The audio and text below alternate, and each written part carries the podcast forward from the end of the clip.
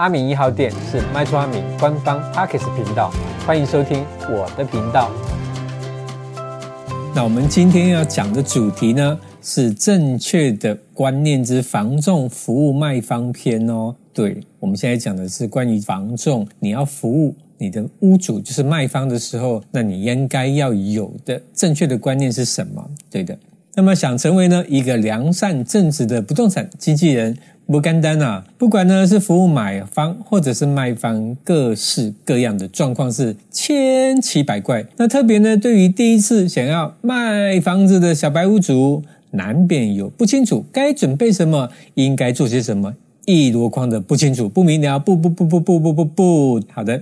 那这个单元呢，就让我们来探讨房仲服务卖方的时候。有一个很重要的关键题哦，这一个是阿明会诊的一个叫做七步五要，也就是好房仲呢，只要遵守以下的注意事项及正确的观念，除了可以帮助卖方卖好房，更可以呢让自己的业务效率 up up。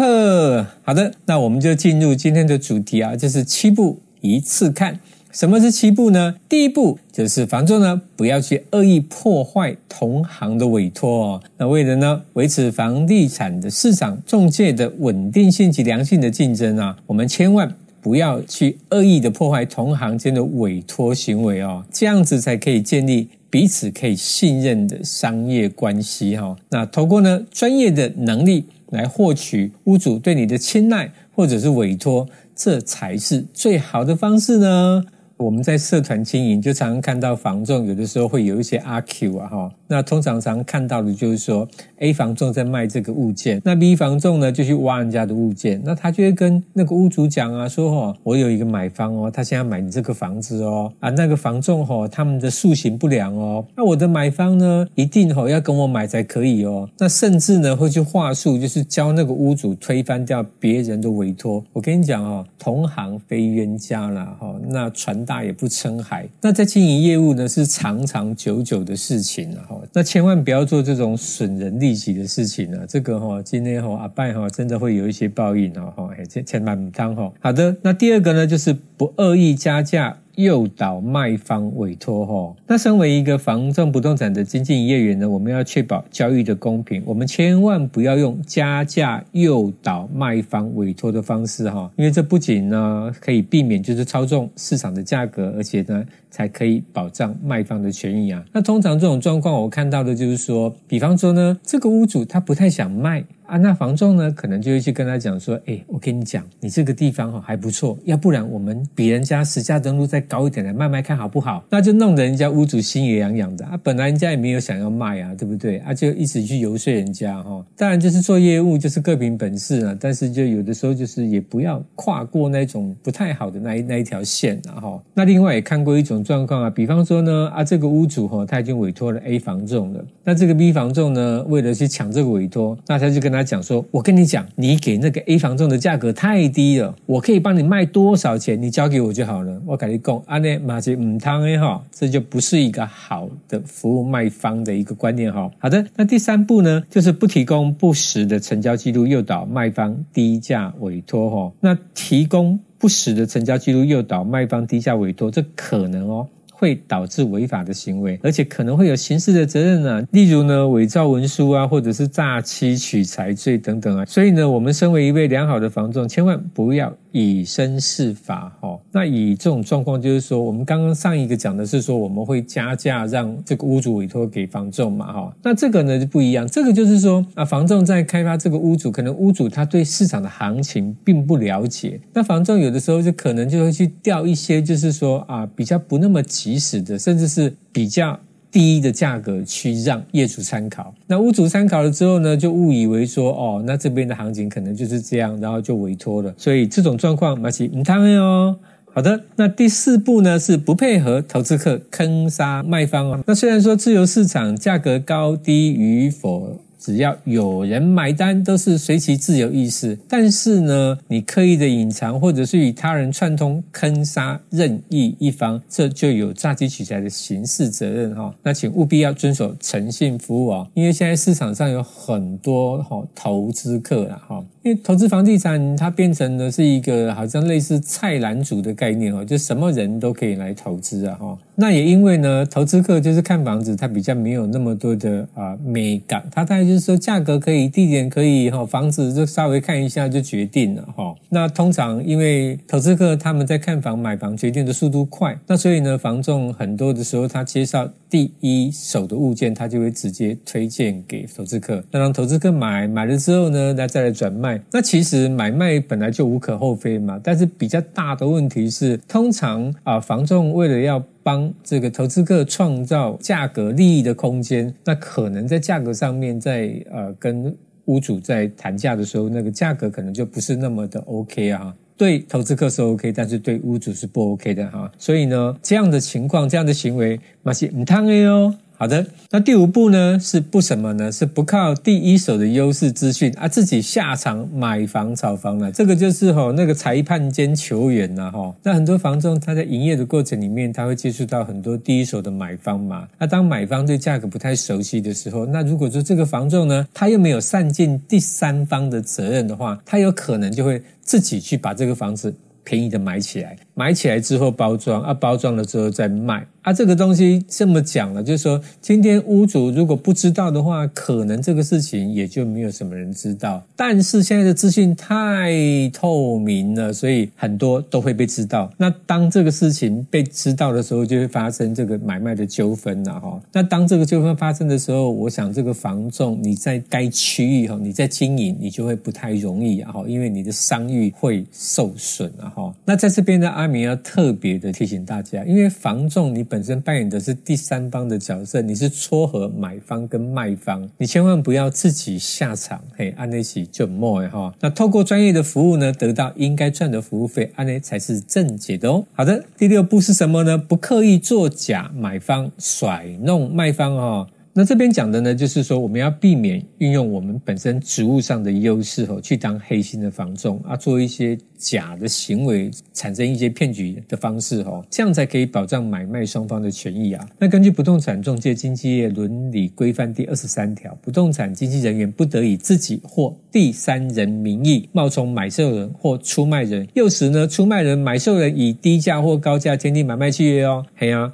不动产经纪业的伦理条例也有讲，就是说房仲是第三方，你呢不可以自己去当买方或者是卖方，因为你是第三方，是赚房屋中介费用的。还能有了解吗？好的，接下来是七步，是不承诺不能负责的说法。那身为呢专业的房仲，应该事先评估自己能力所及可以做到的事情，千万不要给出无法负责的承诺，这会导致纠纷哦。就是量力而为，以诚信。服务。那在这边，我们就常看到很多的啊房仲啊，他为的就是说赶快接案呐、那他可能就是说，好好好，没关系，那个我处理，那个我负责，没问题。哦，那事实上这是真的没有办法负责的，因为房地产的买卖，买方该负的责任跟卖方该负的责任，它有明文的规范。当你房仲跳出来说你要负责的时候，我跟你讲，你负担不起，所以你也千万不能讲说你要负责这件事情。那什么汤哎哈，因为呢，房仲。你要尽的是善尽调查的义务跟诚实告知的权益，了解吗？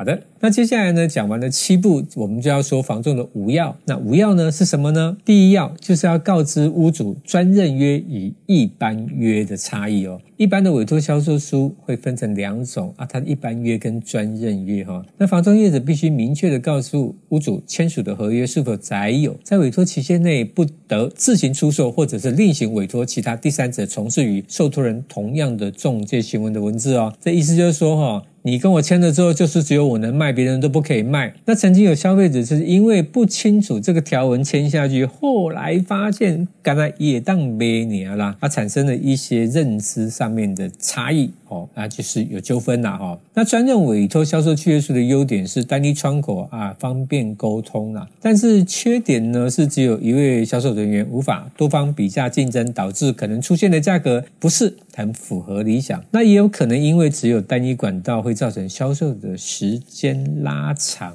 然后。那再来讲就是说一般约的部分哈。那一般约是不受到单一窗口的限制，可以多方的竞争，以符合期待的买家。在没有绑约的机制下呢，它是可以随时委托这个契约的哈。所以呢，消费者在不是很清楚委托契约书的状态之下。房仲呢，就必须要明确的告知消费者中间的差异，来让对方做选择。千万呢，不要因为想赚服务费而隐瞒合约的差异。安内的莫啊哈。那接下来我们讲专任跟一般约的白话文了哈。其实专任约啊也不是不好啦，因为现在的房地产产业者他们都有连麦哈，所以你今天委托了一个人之后呢，他其实是整个体系甚至是跨体系会帮你连麦的啦。那阿明个人觉得说，你今天是就是专任约的方式的话，你会比较轻松一点，其实比较不会那么忙，不需要去应付那么多的有的没有的啦哈。那但是你今天是就一般约的话，那你就要面对很多的房仲了。但是现实面试来讲，就是说，即使你今天是只委托了一间中介，你还是会有接不完的中介电话呢。啊，这个挖多市场的竞争啊，哈，所以消费者这一端，也就是你也只能够体谅了啊，哈。好的，那接下来我们讲第二要，就是说要提供卖方售物的税费估算以及相关文件要准备哪些哈。由于多数的卖方在非不动产的领域里，又或者呢，他其实是第一次卖房子哈，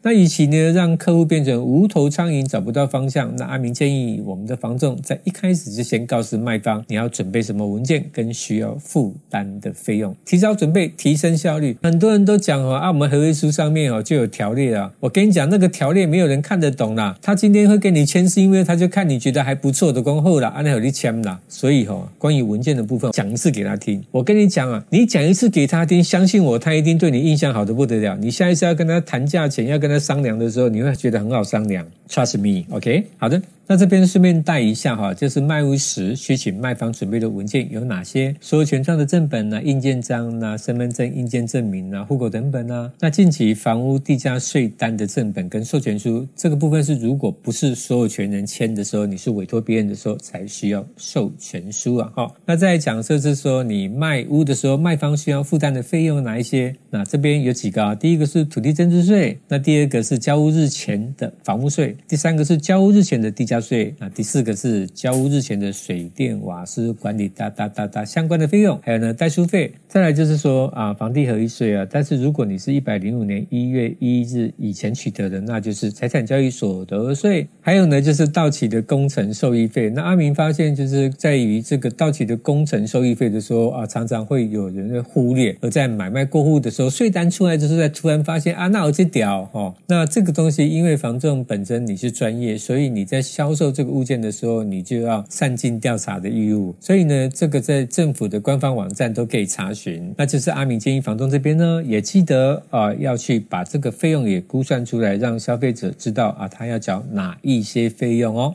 好的，接下来我们讲第三要。第三要就是要善尽诚实服务卖方的欲望。那一个好的房仲呢，在服务卖家的时候，除了要提供专业的资讯，诚实才是更重要的。对，好，为了要促进房仲业者良性的竞争跟诚信服务哦，我们的中华民国不动产中介的商业公会全联会哦，订定的就是所谓的不动产中介经纪业伦理规范的哈。那这边讲的就是说，房仲业者呢，必须给予诚信实现。承诺的服务予以卖方或买方，好了，那这个真的是很好听的哈。反正但是就是有规范是这样的哈。所以说呢，房仲的好不仅是专业的服务，它还要能够在诚信服务上创造服务的价值与口碑哦哈。这边就是跟房仲讲，你要善尽调查跟诚实告知的义务啊，啊，那个了解哈。好的。再来，我们讲第四要。第四要呢，要善尽市场价格、物况环境、产权调查的告知与义务哈啊，这个我已经重复好几次了哈。那身为一位呢玉树临风吼美丽大方的房仲，我们在不同的面向，包含市场价格啦、屋况环境的维护跟产权的调查，都有义务须先跟卖方沟通哦。而且呢，我们要随时随地的啊密切的关注当前的房地产的市场哦。那因为在收到卖物的委托的时候，如果呢卖方还没有掌握到实际的周边行情房价的资讯哈，身为一位称职的房仲，可以先透过实价登录啊、房屋的状态、市场趋势、社区维维护产权是否明确等等等等，跟卖方讨论合理的房价。那符合行情的房价呢，才可能快速的成交嘛，哈。那这样子买卖双方才会皆大欢喜啦。那另外呢，很多的中古屋哈是年岁已久啊，哈，在经历岁月的流逝，多少呢会需要有补强，例如呢墙面的斑驳、漏水、壁癌等状况呢。那情况呢不严重，是不会影响买家的意愿，因为一般的买家他可能会有重新装潢的需求，所以呢，如如果只是壁癌漏水的状态，那房仲其实是可以针对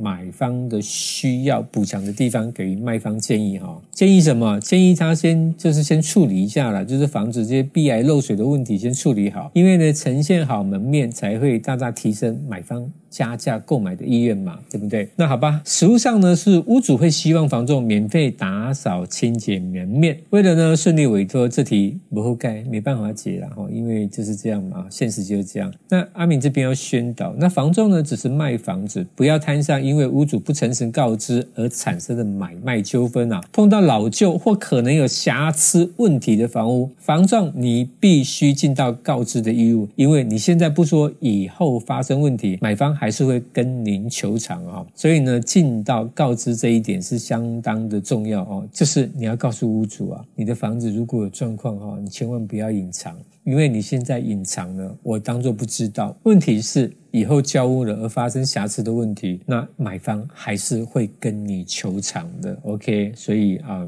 大家都坦白一点，公开一点，不要隐藏。OK，好的。那接下来呢，讲第五要，第五要呢，就是要加强专业的服务技能啊，用知识与经验来。保护消费者的权益啊！那作为一位优秀的房仲，关键就是要不断的透过加强专业服务的能力，来确保所有的问题可以妥善的解决啊！哈，那只有用知识跟经验呢，比客户先行一步的考量全方位的服务，这样才可以保障消费者的权益，提高客户的满意度，还会让你的口碑好评永流传，对你的客户就会源源不绝的来喽。好的，那今天这个单元就到这边。